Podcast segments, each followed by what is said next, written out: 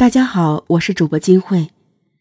二零一三年三月二十六日下午，广西罗城的一家小旅馆内，当服务员准备打扫房间时，眼前的一幕吓得他魂飞魄散。房间内十分凌乱，墙上、地上满是血迹，而且墙边露着一个人的脚。服务员没敢再往里走，迅速跑出来报警。案发房间位于宾馆七层，是个标间。警察赶到后，看到了可怕的一幕：一名男子倒在床边，脸冲下，已经死亡。死者年纪二十岁上下，死亡时间大概在上午十一点。在靠近死者的墙壁上有大量血迹和被刮擦的痕迹，应该是发生过激烈的打斗。在床上。警察还发现了一枚子弹和一个手枪枪套，警方还在继续勘查，在床下又看到了让他们意想不到的情景。当警方往床底看的时候，发现一双脚在床下面，吓得现场的警察一跳。万一是嫌疑人躲在下面，那他手里可能有枪。现场的人赶紧撤了出去。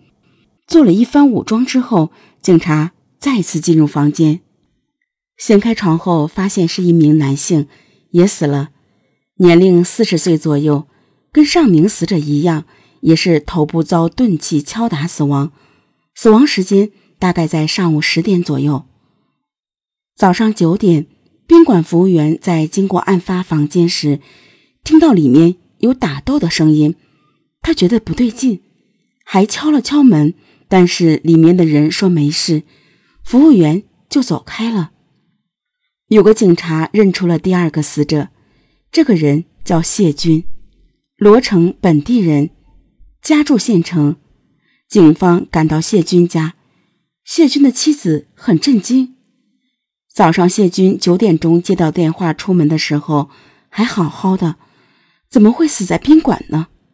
而且。十二点二十的时候，还给丈夫打过电话，是一个男人接的，本地口音，说谢军上厕所了。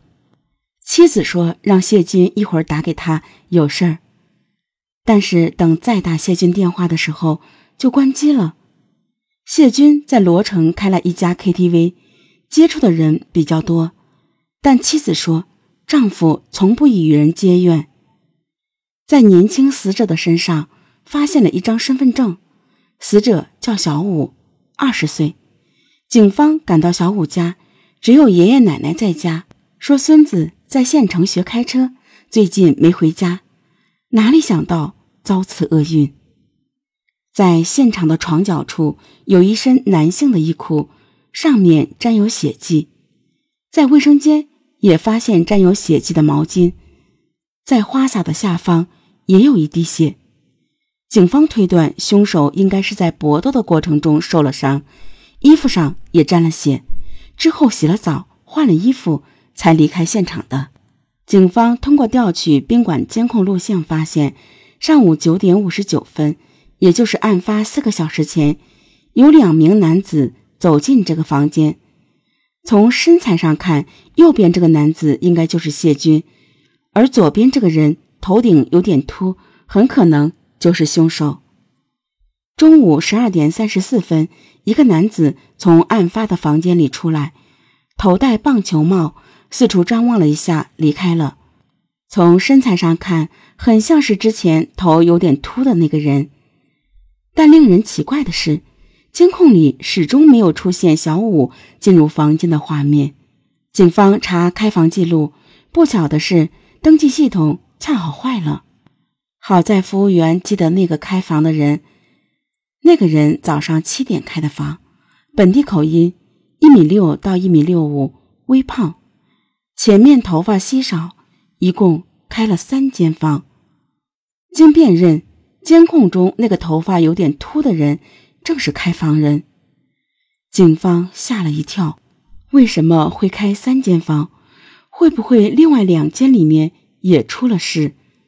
立即让服务员打开另外两间房，结果发现里面的东西都没有动，也没有人住过的痕迹。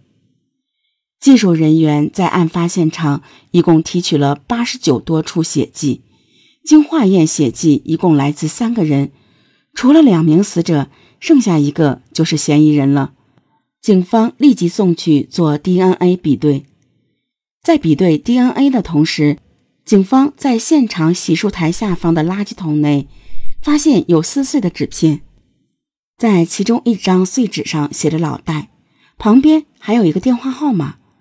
警方拨了过去，但是无人接听。很快，警方查实了老戴的身份，不是别人，正是死者小武的父亲。警方立即把桶里的一百多张被水泡过的碎纸片提取出来，进行烘干拼接。警方又找到了小五的爷爷，也就是老戴的父亲。老戴的父亲说，老戴中午十二点左右接了个电话就出去了，带着猎枪和狗，说是去和朋友去柴虎山打猎去。下午十六点，碎纸片拼接了出来，是一份名单。上面写着县城客人名单及电话，除了死者小五、谢军，还有更多人的名字和电话。每个名字前面都写有时间和编号。小武名字前面写着十点，谢军名字前面写着十一点。另外纸上还写着刀、枪、手套、帽子，这很可能是一份杀人计划。那按照计划。下一个被杀的人很可能就是老戴。警方立刻开始查找老戴。据村民反映，中午看到老戴和一个戴鸭舌帽的人出了村。经村民辨认，那个鸭舌帽男正是监控中出现的那个。这时已经是下午十七点多了。老戴出门五个小时了，恐怕凶多吉少。警方决定立即带上警犬开展搜山。到了山脚下，发现了老戴的皮卡车，但是车上没有人。警方立即向山上搜去。当快搜到山顶的时候，警犬突然兴奋起来。再往前走，出现一条土狗。老戴的家人认出这是自家的狗。警察带着警犬跟随老戴的狗往前跑，大约跑了二十多分钟，狗。在一片松林前停了下来，警方发现松树下侧卧着一个人，脸上戴着一个草帽，像是在休息。警察喊了他一声，没反应，就拿开草帽，发现这人头上、脸上全是血，致命伤和之前宾馆的那两人一样，被棍棒之类的钝器击打造成的，死亡时间不超过三个小时。而这个人正是老戴，凶手还拿走了老戴的猎枪。